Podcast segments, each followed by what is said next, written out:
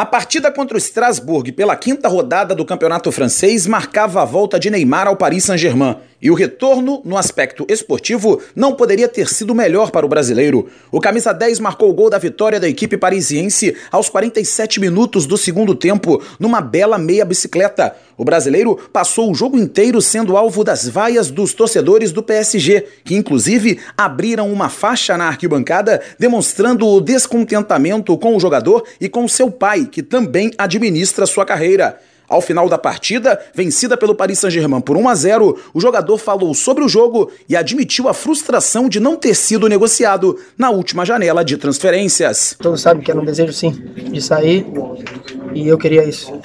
E eu deixo bem claro. Não vou entrar em detalhes do que aconteceu né, nas negociações. Né, isso as pessoas, tanto presente daqui, sabem que ele fez, né, os outros também. Então isso é uma página virada.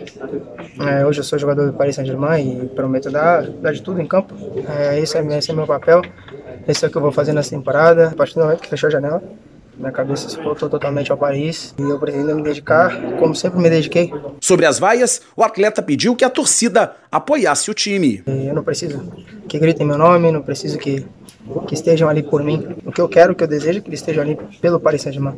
Se eles falam que o Paris Saint-Germain é muito grande, é maior do que qualquer outro jogador, eles têm que esquecer esse jogador então e começar a incentivar a equipe os 90 minutos, que eu acho que será muito mais importante do que ficar ficar vaiando. Em agosto de 2017, Neymar assinou um contrato com o Paris Saint-Germain com cinco anos de duração. O vínculo do jogador com o clube vai até junho de 2022. No campeonato francês, o PSG lidera com 12 pontos, dois a mais que o segundo colocado. Pela competição nacional, a equipe de Paris volta a campo no próximo domingo contra o Lyon fora de casa. Antes disso, o clube estreia na fase de grupos da Champions League na quarta-feira, em casa, contra o Real Madrid, um dos times que tentou a contratação de Neymar. Agência Rádio Web com informações do futebol internacional, Cadu Macri.